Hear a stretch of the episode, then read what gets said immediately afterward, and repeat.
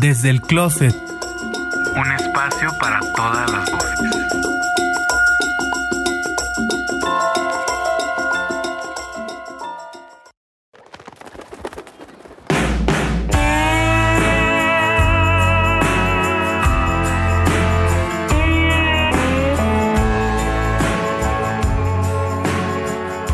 Bienvenidos al episodio número uno del podcast Desde el Closet. Mi nombre es Héctor Sandoval y me alegra mucho compartir con ustedes este espacio. Conmigo se encuentra Gerardo Heredia. Hola a todos, qué gusto estar con ustedes nuevamente. Como les habíamos comentado en el episodio anterior, en algunos programas vamos a tener invitados. Este es el caso el día de hoy. Se encuentra con nosotros Abraham González. Hola Abraham, ¿cómo estás? Hola, ¿cómo han estado todos amigos? Me da gusto estar aquí con ustedes y pues vamos a compartir.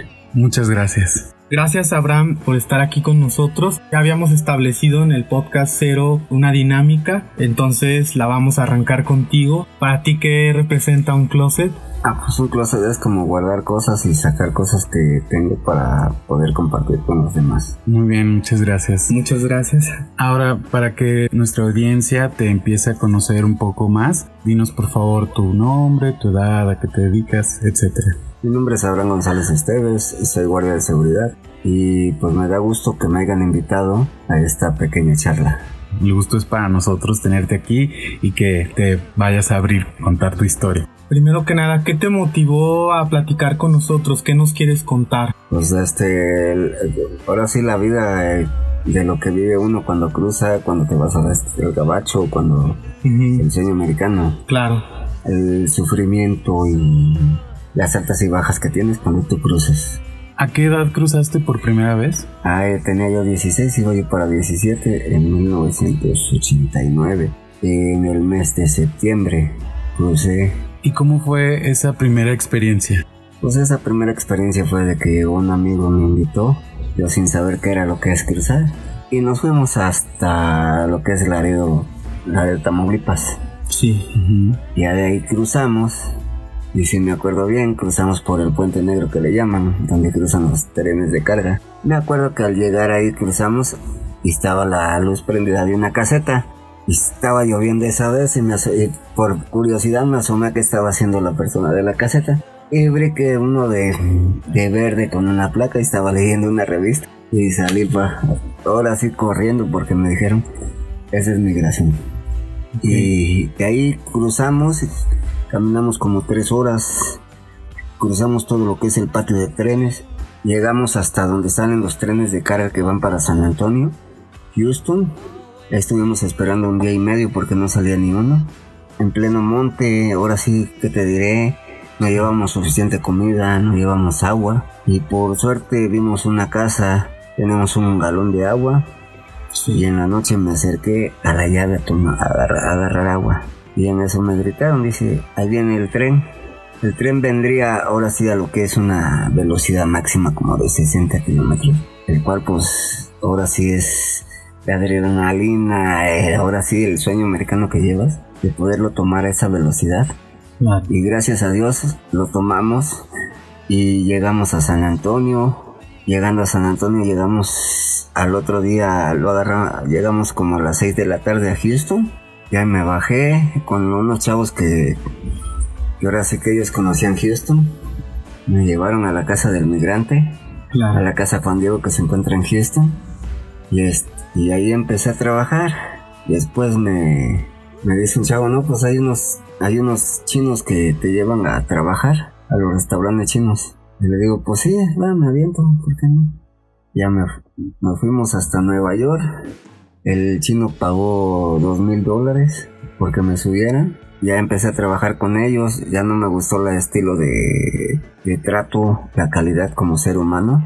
Y les dejé su trabajo, el cual me amenazaban. Me que iban a llamar a la policía. Y yo le dije, pues llámala. Tú me tienes retención como ilegal. Entonces, ¿este fue tu primer trabajo en Estados Ese Unidos? fue. ¿Y tú te fuiste solo o con algún familiar, con algún hermano? Un amigo de Veracruz, que era, es- que era casi como un primo, desafortunadamente ya no se encuentra aquí con nosotros en este mundo. Ya este falleció en un intento por cruzar a Estados Unidos. Ya tiene muchos años que falleció él. Se pena. cayó del tren y se quebró el cuello. Sí, pues es toda una Es una travesía en la que se arriesgan es- muchas es una cosas, la riesga- vida. Es una riesga que llevas de altas y bajas, Claro. tanto como puedes cruzar, puedes llegar, no puedes llegar, te puede pasar algo, te puedes lastimar, te puede morder una serpiente, un alacrán, muchas cosas te pueden pasar. Cuando tú cruzas, la gente cruzando para el otro lado, haz de cuenta de, de Laredo a Laredo, a Laredo, Texas, y hay mucha diferencia con la gente. Ujú. Porque luego no te quieren dar ni agua, no te quieren ofrecer un taco, aunque vayas a pedir esto y el otro. Y la gente te habla de que, oye, oye, pinche indio, ¿qué haces? ¿Y a dónde vas? Y que estás haciendo de, mojada, de mojado aquí. Te tratan muy mal. Precisamente, bueno, hablando de esto, surge en mi mente una pregunta para ti. ¿Qué pasó en tu vida que te motivó a cruzar a una muy temprana edad? Ah, pues, pues ya ves, pues soy originario de Veracruz, pero el relajo y los carnavales y las fiestas. Y pues llegó ese primo y me, ahora sí me animé. Y pues, mi, ¿Cómo te mi mamá me dijo que, que no, que lo pensara. Le digo, no, pues es para buscar una mejor vida y tener una mejor solvencia. Y pues fue que tomé una gran decisión para poderme ir. Y no he cruzado una vez, he cruzado cuatro veces a Estados Unidos como ilegal. Esas veces que cruzaste, ¿en qué años fueron aproximadamente? Pues del 80 y, del 89 al 2000, al 2000 que fue la última vez que yo estuve y en el 2005 fue cuando ya me, me rebotaron para México. Ok. Y después del 2005 volviste a cruzar tres veces, o sea, trataste de cruzar. Traté de volver a cruzar en el 2005, me, que me echaron, de ahí me quise regresar en el 2010, Ujú. me agarraron, desafortunadamente me agarraron, un amigo se estaba muriendo de nosotros, no lo quisimos dejar en el monte, y pues nos agarró la migración, y como ya teníamos este antecedentes por cruzar ilegalmente, nos Claro. volvieron a, a meter, ahora sí, como dijera yo, a guardar, me guardaron 12 meses y me sacaron en el 2010, y aquí estoy desde el 2010 aquí en México, Aquí en Ciudad de México. no, en Veracruz y México. Regresaste a Veracruz, fue tu primera parada después Sí, en de- Veracruz fue mi primera parada, luego compré casa en Tehuacán, Puebla, terreno más bien dicho, y de aquí ya me vine a México. Y aquí estoy, gracias a Dios. Dijera yo, pues tengo mis dos ojos, mis dos piernas y todo para poder levantarme otra vez y poder trabajar y seguir adelante. ¿Cuántos años tienes? No nos dijiste. Tengo 46 años, ¿Eres joven? soy originario del puerto de Veracruz, de la fiesta carnavalera. Ok. Entonces, hace 30 años aproximadamente fue la primera vez que cruzaste. ¿Nos podrías también platicar un poquito para ahondar en, en ese tema de cuáles son los peligros a los que se enfrentan? Si tú llegaste a pasar por alguno de esos peligros. Mira, peligros en el tren cuando, bueno, hay hay de todos, peligros desde que cruzas tú la frontera, tanto al cruzar como el río. Tuve una, una gran experiencia, o más bien dicho, buena experiencia, gracias a que sé nadar. Una vez un amigo, nos llegamos a la orilla del río, el río venía crecido, traía palos, pies, todo, traía muchas cosas. El río Bravo. Sí, al río Bravo de Laredo. Y le preguntamos, ¿sabes nadar? Y nos dijo que sí. Pero el río como traía mucha corriente, a la hora de la hora se echó al agua. No sabía nadar el joven. Ya se lo estaba llevando la corriente. Y me decía un amigo, pues tú que sabes nadar mejor. Ya crucé el otro, agarró su bolsa, cruzó. Pero tienes que caminar una distancia más o menos para que tú vayas saliendo al punto que tú quieres salir. Ya me aventé por él, estaba manoseando, no lo alcanzaba yo, la corriente estaba muy dura, muy, muy pesada. Ya cuando lo logré alcanzar, le digo, cálmate, lo tuve que meter una cachetada, jalarlo de los cabellos. Pues, como pudimos llegamos a la orilla, pero ya yo muy cansado. Llegó mi compañero, el otro chavo que, había, que cruzó con nosotros, y ya me ayudó a salir del agua. Yo la verdad caí exhausto, como una hora y media ahí en el monte, en el pasto, lo que me recuperaba, me reponía. Sí. Ya luego le digo, ¿sabes qué? Pues vamos a seguir caminando. Pero yo me siento muy débil, le digo la verdad. Ya le preguntamos que por qué nos había engañado de esa manera, que si no sabía nada que nos hubiera dicho. Y mucha gente se tira al agua, mas no sabes que lleva corrientes por abajo. No es como entrar a una No alberca. es como meterte a una alberca o un a, un- a una playa, no es. La playa te jala el agua por abajo, pero por arriba no. Y el río te jala con remolinos que tiene abajo. Y eso es lo que estaba pasando con este chavo, pero gracias a Dios, desafortunadamente, le logramos salvar la vida. Sí, en ese momento salieron victoriosos, pero hay personas que no, no lo logran. Precisamente hubo hace poco la noticia de unos migrantes, una persona con una niña. Afortunadamente ustedes tuvieron la suerte de que no pasara a mayores. Platícanos también aproximadamente cuánto tiempo tardan en llegar a una ciudad cuando Pues este, depende si tienes quien te recoja de ahí de, de Matamoros o de Laredo a Houston, estás hablando de 8 horas, de 8 o 9 horas de Laredo a Houston. Y de Matamoros a Houston estás hablando de 6 horas, que es el trayecto de camino en carro. Sí. Pero caminando se te hacen 2, 3 días y hasta 4 días caminando. Sufriendo hambre, sufriendo todo. Hay animales, los jabalíes, las víboras, esos que te salen por el camino. El jabalí es un- el cochino de monte que le llaman. Es muy este es muy salvaje cuando ya está en la selva está, y, y tú lo ves porque no anda solo, anda en manada.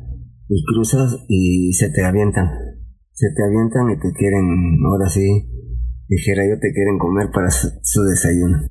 Entonces tienen también que correr o qué es lo que hacen en estos casos. En estos casos hacemos lo que se hace, pues es este agarrar palos o lo que puedas para poder este, Piedras, lo que sea. Porque donde se te vaya uno, se te van todos. Cuando te tocó cruzar en el desierto, ¿cómo es la dinámica? Porque en el día es insoportable el calor, pero ustedes caminan de noche a media tarde, ¿o ¿cómo le hacían? Pues es que ya he cruzado por varias partes, tanto como crucé por Sonora, por Naco Sonora. Ahí sí caminas, ahora sí que te diré, caminas casi al total de, de 10 días, pero no caminas todo el día, caminas pura noche.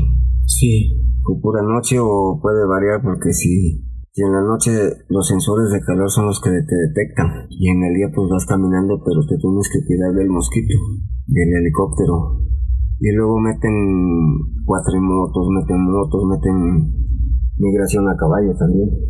En el desierto. Sí, en el desierto y te tienes que subir a los cerros a esconder ahí arriba. Los cerros tienen muchas cuevas, mucho, hay muchas cosas.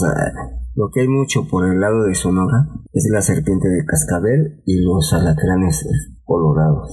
Esos son muy Que son, venenosos. son los que son muy peligrosos, Claro. son los que te tienes que cuidar. Y otro te tienes que cuidar de la maña de los narcos, porque te salen ¿Y a dónde vas si no te salen? Así que digamos, te salen con un cuerno de chivo, con pistola.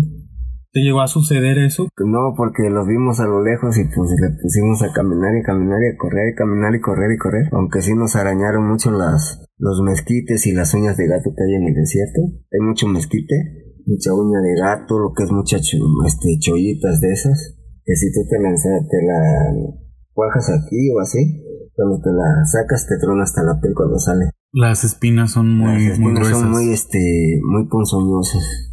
¿Y ustedes llevaban suficiente agua? o- Tú llevas cuatro galones de agua de 5 litros cada uno. Los llevas los 20 litros así. Cada quien, o sea, es una ración el- individual. El, el otro lleva, lleva la comida. Lleva 50, 60 kilos de comida al hombro, a la espalda. Y vas cruzando y conforme vas avanzando van comiendo, la comida va disminuyendo y el peso va disminuyendo también. Hasta que llegas a Phoenix, Arizona. Pero antes de llegar a Phoenix, Arizona, pasas por el campo de entrenamiento de, de los Estados Unidos del Army. Ese campo lo tienes que atravesar sigilosamente para que no te puedan detectar. Nos pasó algo muy, muy chistoso. Estábamos en unos aviones abandonados del Army. Cuando vimos pum, pum, eran entrenamientos de, de, combate Estados Unidos y pues ¿a dónde te haces? Ya nada más estábamos esperando a ver a qué hora nos caía. Ya cuando se calmó, seguimos caminando, cruzamos el campo, llegamos al, al Highway 10, llegamos a, a una lechería, en la lechería nos, nos tendieron la mano, nos dieron de comer, nos dieron agua, nos dieron donde bañarnos. Un amigo de nosotros, toda la planta del pie ya la traía toda con ampollas y todo, hacia el rojo vivo en mil sangre. Tanto Que lo- caminar. que lo caminar, otro Y chavo se-. Otro chavo se le ocurrió meterse con botas con casquillo, toda la parte de los dedos arriba ya se le veía el hueso. Ah, No, mucho, es, es mucho sufrimiento, pero si la logras, ya lo hiciste. Yo tengo una anécdota que si logro llegar, yo no me regreso enseguida y hasta después de un buen tiempo. Pero hay mucha gente que por aquí llega y no les gusta y se regresan. Que extrañan a sus familias por la barrera del idioma o no tienen con quién quedarse o regresando al tema de cruzar por el desierto, cuando lo llegaste a hacer, ¿cuántas personas iban contigo y también había niños? No, íbamos este pura personas grandes esa vez. Lo he cruzado varias veces y me han tocado ir con tres, cuatro personas, hasta seis lo máximo. ¿Y cuánto te costaba ese cruce? Ese cruce conforme tú vas cruzando y te vas, como yo crucé y yo ya me, me quedé en Brosville un buen tiempo también, pues ahí me junté con gente que vive en Brosville, amigos chicanos que le llamas, y ya te vas rolando con la gente, pasa la migra y mientras tú no te pongas nervioso no pasa nada. Pero si tú ves al migra y tú corres, pues ya te... Te delatas. Te delataste. Iba una vez con un amigo mexicano. Y le digo, tú no te pones nervioso. Y viene la, el migra con bicicleta. Y dice, en inglés dice, how you doing? Digo, nothing, I'm way to the bus. Y dice, ¿pero qué están haciendo aquí? Eh, les estoy hablando I no speak Spanish, buddy. Don't reserves coming my bus, I live in. Ahí lo dejamos y nos subimos y que se queda ahí. Pero si le hablabas en español, así te, así te, a ver, porque hablas español. documentos. Sí. Entonces, ¿tú crees que, por ejemplo, esto que nos estás platicando es algo que influye en la, en la mente del, del latino, del, del, mexicano, que cruza y vive en Estados Unidos y teme hablar español? ¿Crees que, que esta es una de no, las razones? No, porque es este un sistema, es un sistema, haz de cuenta, el inglés sería tu segundo idioma. ¿Por qué? Porque en Estados Unidos es el idioma del inglés es necesario para todo. Hay mucha gente que se va de aquí, te digo porque tengo muchos amigos que se van sin saber inglés. Ahorita pregúntame, hablan más inglés que yo ahorita. ¿Por qué? Porque lo llevan día a día, el proceso del inglés, de la comida, del agua, de esto con el, con el patrón, que la herramienta, que este, que vete a... Hasta la televisión, todo, todo, todo la todo, radio. Es un todo. proceso el cual tú, es muy bonito hablar el inglés y si puedes hablar francés también es mejor. Y pues sí, la verdad está muy bien el sistema este del inglés y español. Porque ahora donde quiera que vayas aquí en México te piden inglés y español. Cuando Sí, antes claro. no se veía eso. Y nos comentabas que aprendes inglés también con tus jefes. ¿Qué tipo de trabajos llegaste a realizar en Estados Unidos? El trabajo que me ha gustado más es la jardinería, que la carpintería, que lo que es el roofing en los techos. Los techos allá son de madera con teja. Sí. Y vas y aprendes a trabajar el roofing que le llaman las tejas. La puedes trabajar por día o la puedes trabajar por escuadra. Al, al, al, día, ¿cuánto te puedes ganar? 120 dólares en 10 horas, a 12 pesos la hora. Pero si tú la trabajas por escuadra, estás hablando de 45, 45 dólares por una escuadra. Si te haces 4 al día, estás hablando de 180 dólares al día. Y no vas a trabajar todo el día. Entonces, ¿es uno de los empleos mejor pagados? Sí, el techo sí es uno de los mejores empleos pagados. Y lo que es este la carpintería, también porque mucha gente se va de aquí sin saber carpintería. Sí. Llega, no, pues este, como ayudante carpintería, sí. De repente ya que eres cortador, que eres esto, que eres framero, que eres este y el otro y el otro. Y ahí ganas más conforme vas adquiriendo la experiencia, va aumentando tu, tu, sistema de salario, vas ganando más. Tú estuviste en varias etapas. ¿Cómo percibiste la relación con otros mexicanos allá? ¿Cuál fue tu experiencia en ese sentido? Mira, el mexicano cuando llega, de, se va de aquí para allá, el mexicano llega, aunque no sabe nada de inglés, pero ya se toma unas cervezas y otro, y ya habla inglés. Te digo, porque yo lo regañaba, yo luego...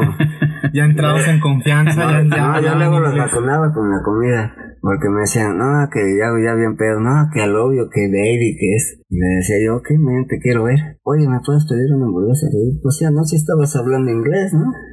Pues es para que tú sepas primero pedir tu comida. Claro. Y ya luego sepas hablar puras groserías y tonterías que dices. Y pues ya les costaba la comida también.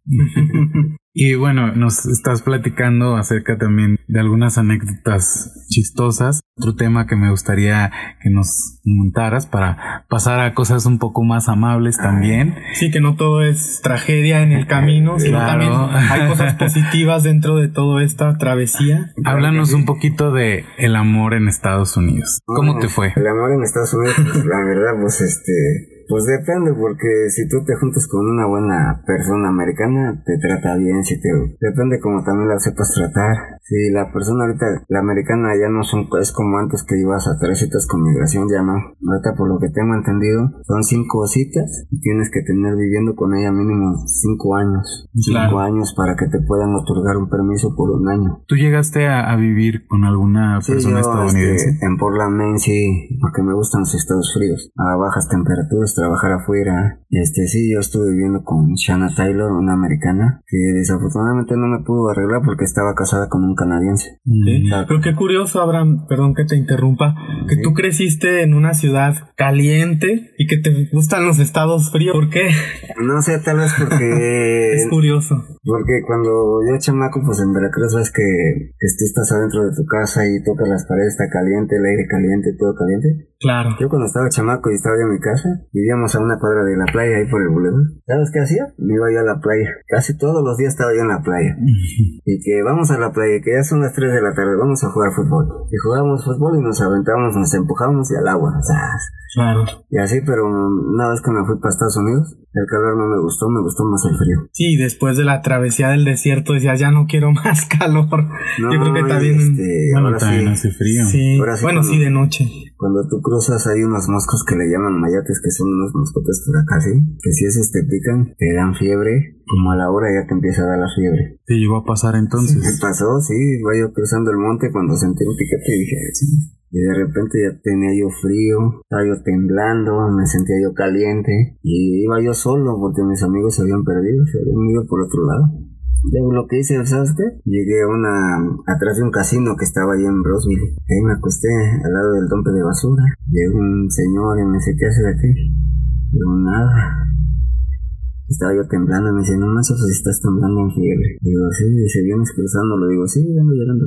Dice, vamos, te voy a llevar a mi casa, ya me llevó a su casa, me bañé, gracias a Dios, me dio de comida, me dio ropa, me cambié, todo, otro, otro sistema muy diferente ya cambiado. Después de que vienes de dos días que no te bañas, no te cambias, no, Sí. no comes bien o nada. Y ahí estuve, estuve con él trabajando. Hacíamos lo que es el, la yarda que le llamas, corte de césped, jardinería. A él no me daba mucho, pero me daba 60 dólares al día. Más la comida y dónde estar.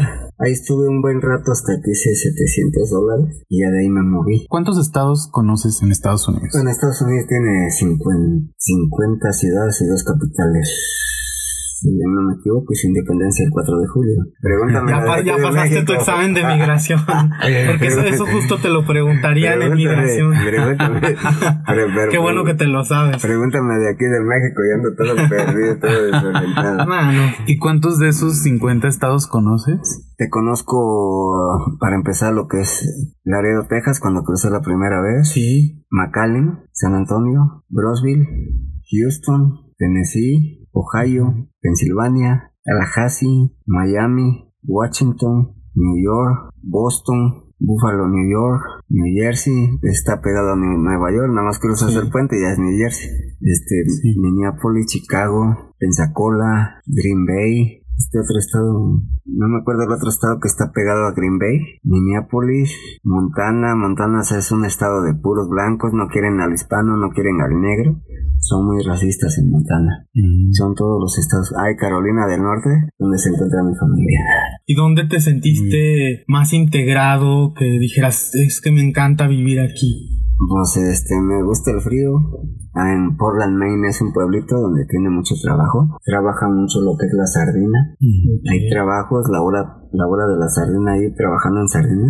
La pagan a 9.50 la hora, que está muy bien pagada para estar 8 horas ahí. Nada más en empaque estás acomodando las, las latas de sardina, porque aparte son los que la están cocinando, los que la están acomodando en las latas. Sí. Y a mí siempre como me ha gustado mover las manos me mandaban empaque. Empaque, apura acomodar cajitas, apura acomodar cajitas. Ya luego decían, hay overtime. Sí, te queda así. ¿Cuántas horas? Tres horas y media, ¿sabes? Y me pagaban las cuatro. Entonces hacías horas extras. Hacía yo el overtime que le llaman. ¿Y tú qué consideras que fue, Abraham, lo mejor de vivir en Estados Unidos? Lo mejor de vivir en Estados Unidos para mí es este Estás hablando de una buena solvencia, una, una buena calidad de vida, un buen estilo de vida. Eso es para mí todo eso. Y bueno, también nos gustaría que nos platicaras, siendo que tú viviste en Estados Unidos, has vivido y vives actualmente en México, tú podrías tener una opinión diferente a alguien que solamente ha vivido aquí en México. ¿Qué aspectos ves positivos en México y positivos en Estados Unidos, negativos en México y negativos en Estados Unidos? Lo positivo de vivir en México que estás en tu país,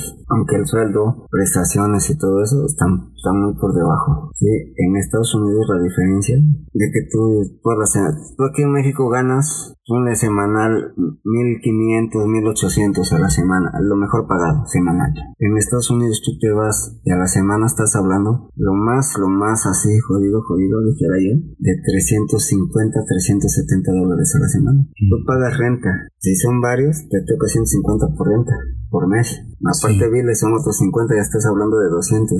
Aparte la comida que das si son 6 y la renta está en 600, 700 dólares, se multiplica, ¿sí? Y la comida, no, pues ¿cuánto compramos de comida? 200 dólares, son 6, nos toca de 30, 35 pesos, 40 dólares a la semana. Tú gastas 200 y te queda para mandar a México todavía. Y que aquí pues es más, aquí es, se hace, se hace mucho aquí dinero. se multiplica. Y en cuanto a los aspectos negativos de un país y de otro, Pues tiene sus pros y sus contras, porque aquí en México la ley es corrupta y en Estados Unidos no. Y pues la verdad que en México te agarra el policía, todo te lo quita. Te agarran en Estados Unidos, ahí está lo que traes. Esos son Claro. sus pros y sus contras para mí. ok, en Estados Unidos ves algún aspecto negativo. Mm, no, porque depende como tú seas, es como se porta la gente contigo. Claro, tuviste entonces experiencias, digamos, agridulces, ¿no? Buenas, es, de, malas. es de todo, es como en todos, de todas partes cuando llegas, pues no conoce, no te conoce la gente, te van a tratar un poquito mal, pero ya conforme te van conociendo ya te van tratando mejor. Regresaste a México. ¿Actualmente a qué te dedicas? Pues actualmente hace, ahorita estuve militando también en el proceso de la lucha libre, voy a regresar. Y actualmente soy un, guardia, soy un guardia de seguridad y pues aquí nos estamos ganando el pan de cada día y pues eh, estoy muy contento con que me hayan invitado a esta entrevista y les doy gracias. No, pues muchas gracias a ti también por, Sí, no, por gracias por- compartirnos estas experiencias que nos nutren a, a todos, conocer un poquito más a las personas, hacen que pues a lo mejor apreciemos lo que tenemos y muchas gracias por compartirnos esto. Como aquí nos gusta hablar de un poquito de, de todo, aspectos positivos, negativos, curiosos, chistosos, del amor que te preguntamos, me surge esta pregunta para ti en tu profesión actual. ¿Alguna vez has tenido una experiencia paranormal? Sí, porque yo este, estuve hace tiempo trabajando en una empresa, este, en Infinity, y aquí en la Walmart de Insurgente Sur, y un día eran como las 2 de la mañana. No dar mi recorrido normal, ¿no? pero ya me habían dicho que, que te hablaban, pero no se veía nada. Y voy caminando así por la por el B4 que es un estacionamiento, es un pilar. Cuando me dicen, hey, hey, ¿dónde vas? Hey, ¿dónde vas? Y volteo a ver y no había nadie, pero era la voz de una niña. No la viste, No la solamente vi, la escuchaste. escuchaste la voz. Sí, ya hasta después me dijeron, este, los viene, viene, que sí que se había muerto una niña que se había caído, se resbaló se pegó en la cabeza y había muerto al instante. Ah. Sí, pero no, no pasa nada porque no, no sientes escalofrío, no sientes nada, porque cuando es algo malo, hasta la piel se te eriza. Es la única experiencia que llegaste a tener. oigo ruidos, pero no, no le pongo atención ya. Donde trabajas actualmente, ¿qué has escuchado? Nada, nada más como que vienen bajando las escaleras. Y vas y no es nadie. No, pues ya, pues me doy las vueltas y no veo nada, pues ya, para que le hago caso. Pues las puertas se encuentran cerradas, pues al abrir la puerta tienes que jalar la chapa que está dura, pues oye el y la otra puerta se mantiene cerrada con llave, pues no creo que pase nada, no pasa nada. ¿Qué es lo que más te gusta de tu trabajo actual? Pues me gusta convivir con la gente, tratar bien a la gente, llevarme muy bien con la gente, la gente, pues ahora sí que buenos días, como está, bienvenido y todo eso. Eso es lo que más me agrada con la gente. Y hacer mi trabajo bien, que saca los carros, abrirle la puerta y todo eso. Platícanos un poco acerca de la lucha libre. Sí, en el, en el 2008, al- del 2008 al 2009, yo tuve una lesión en el cuello, el cual estuve casi a punto de la muerte. Hice unas tijeras voladoras desde la tercera cuerda, el cual este mi compañero no me, no me aguantó el peso, eran 106 Híjole. kilos, mi cabeza pegó en la lona, se dobló todo mi cuello, y pues me tronó, no pensé que me fuera a tronar tanto porque hace, hace- ha- hago mucho ejercicio de cuello, pero yo creo que el peso de mi cuerpo es el que lo llevo, estuve en estado de coma dos días, y también tengo otra lesión y pues queremos regresar al 100%. Quiero, ahora sí dijera yo, estar tres años más militando en ese deporte y hacer una apuesta de máscara contra máscara. ¿Y eres rudo, técnico? Soy rudo 100%. ¿Nos puedes explicar qué es ser rudo en la lucha libre? El rudo es una persona que trae la malicia, traes este, ahora sí, la rudeza dentro de ti, sacas al niño malo que traes dentro de ti sobre la otra persona y dices, ah, sa, te dijeron en tu casa o le pegas o llegando aquí te madreo. Ok. Y le pegas. ok. Entonces, ¿crees que es una manera también de, de Debes- desfogar, sí, de te, desa- sacar? te desahogas de mucho estrés que tengas, Claro. tanto como el técnico como el rudo. Y pues es un, arriba del ring es, eres enemigo, eres rival, eres lo que tú quieras. Pero abajo del ring ya eres una persona normal, un amigo con la otra persona. Claro, es un espectáculo en el que ustedes van y Sí, pues, pero a sacar a- todo. Arriba del ring ahora sí dijera yo hay que romperse la madre. Y ahora sí ya como nos toque, sí, vámonos recio. Sí, es como si fuera una obra de teatro, básicamente. No, Interpretas un personaje, ¿no? Porque Ah, sí, pero los golpes ahí sí son reales. esos sí son reales. Esos yo- no son fingidos. Yo tengo mucho el agarrar lo que es la silla, pegar con las sillas, lámparas, Ok. Nunca hay que hacértelo. Que no, no tengan cuidado. nada. Pues ya para cerrar esta conversación, también otra dinámica que establecimos aquí en el podcast es que todos nuestros invitados van a sacar una carta del tarot y bueno, nosotros te vamos a decir qué te está tratando de comunicar. Entonces, a ver, vas a sacar una carta, por favor. Una, dos, ¿eh? Sí, la que gustes. Es la carta... La carta número 5, el hierofante. Y esa carta te está tratando de decir, a ver, vamos a ver aquí nuestro... Viene el set con un libro, el cual te habla acerca de las cartas. el mensaje que te está dando esta carta para ti en este momento de tu vida. A ver, vamos a ver. ¿Quieres irla observando? Te voy a leer lo que dice El mensaje que es para ti. Instrucción de las cosas verdaderas y profundas, autoridad espiritual, necesidad humana de tener puentes hacia lo trascendente a fin de iluminar su vida con verdad y bien. Pontífice es el puente, camino de la vida, camino de ida y vuelta entre lo humano y lo divino, perseverancia en los caminos del alma. Mira qué curioso que habla acerca de los caminos, tú que has recorrido bastantes distancias. Ahora sí ahora sí tengo trayectoria, trayectoria recorrida. Y que básicamente la carta aquí, el mensaje es, la vida son recorridos, la vida son etapas y siempre en conjunción de lo espiritual y de lo, de lo humano. Parece que me dijeron saque esa carta, ¿no? Tu inconsciente es el que se manifestó. y que las cartas también te pueden ayudar un poco a saber qué, qué hacer, hacia dónde ir. Y en este caso, pues te está diciendo que continúes así con tu No, camino, sí, porque a lo mejor sí. a eso viniste, ¿no? Ser un caminante y, y recorrer. resta- a restablecer mi vida ahorita con la pareja actual que tengo. Que bueno, me, me siento contento. Una señora ya grande, pero gracias a Dios me atiende bien y todo. Y Claro. Estoy muy contento con ella. Qué gusto. Pues mira, Abraham, ya ahora sí para finalizar el programa, otra de las dinámicas es que nos gustaría que nos compartieras el nombre de alguna canción que te guste mucho, que sientas que te represente, que tiene un mensaje con el cual tú te sientas muy identificado. Pues para mí la música es... La canción que más me gusta es la de... Son las de Yuri. No me acuerdo, pero es una canción que habla de... La puedes tararear, ¿eh? O cantar aquí Aquí vivo, se a vale. capela. Ah, este, no me acuerdo, pero este, sí son de Yuri, sí me gustan mucho las canciones de mujeres, son varias, no nada más es una. Ok, La dinámica es por lo siguiente. Nos gustaría, para finalizar el programa, se las vamos a compartir a todos los que nos escuchan. Me gustan las canciones de mujeres, viejitas pero bonitas, es muy buen, muy buenos temas, muy buenas canciones. Entonces, ¿te gustaría que pusiéramos cualquiera de Cualquiera Yuri? de cualquier mujer. ¿Ibas a comentar que hablaba de qué tema? Pues, De una pareja, de que lo engaña a su esposa y se, y se, y ella está en otro lado y le habla y él está con otra, con otra mujer. No es la de... Ah, Esa creo que dice, ¿dónde te has metido? Nuestra cita semanal. Ah, ya, ya, sí. Entonces la ponemos. Ah, pensé que era la de ese ella más que.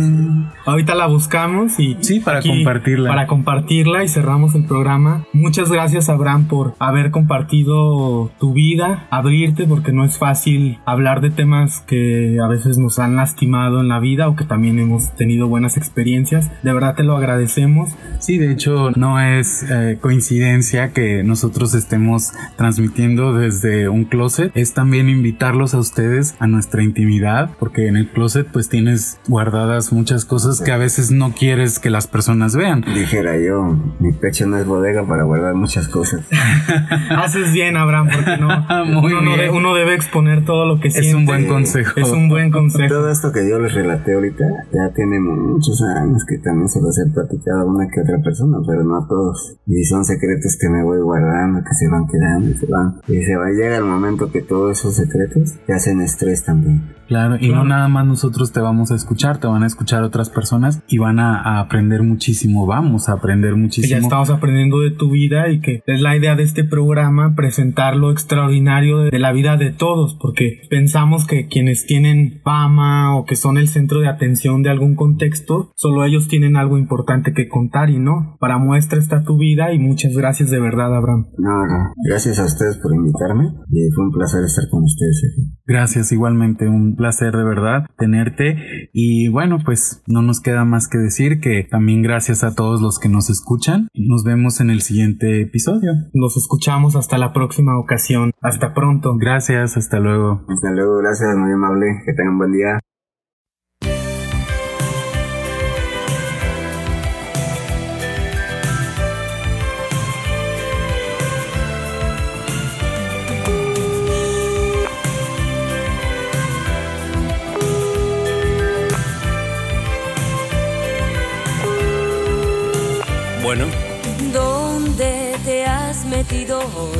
Sí soy yo.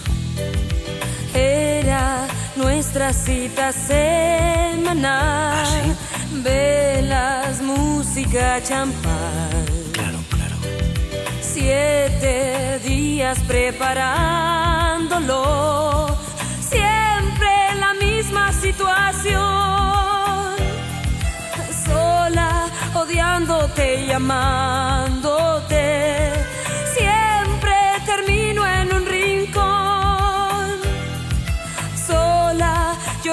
hasta el amanecer. Dime si está junto a ti. Por supuesto. Dime si estabas besándola.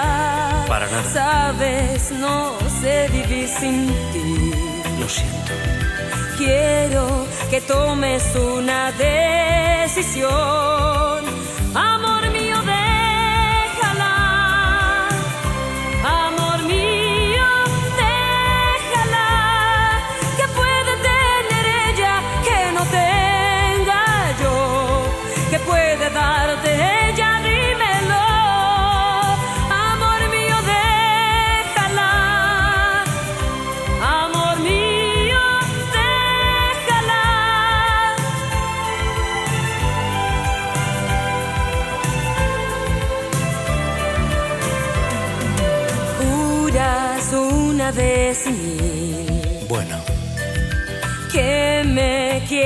Que confíe en ti. Juras que soy tu gran amor. es que pero no cambia nuestra situación. Estoy harta de vivir así, sola, odiándote y amándote.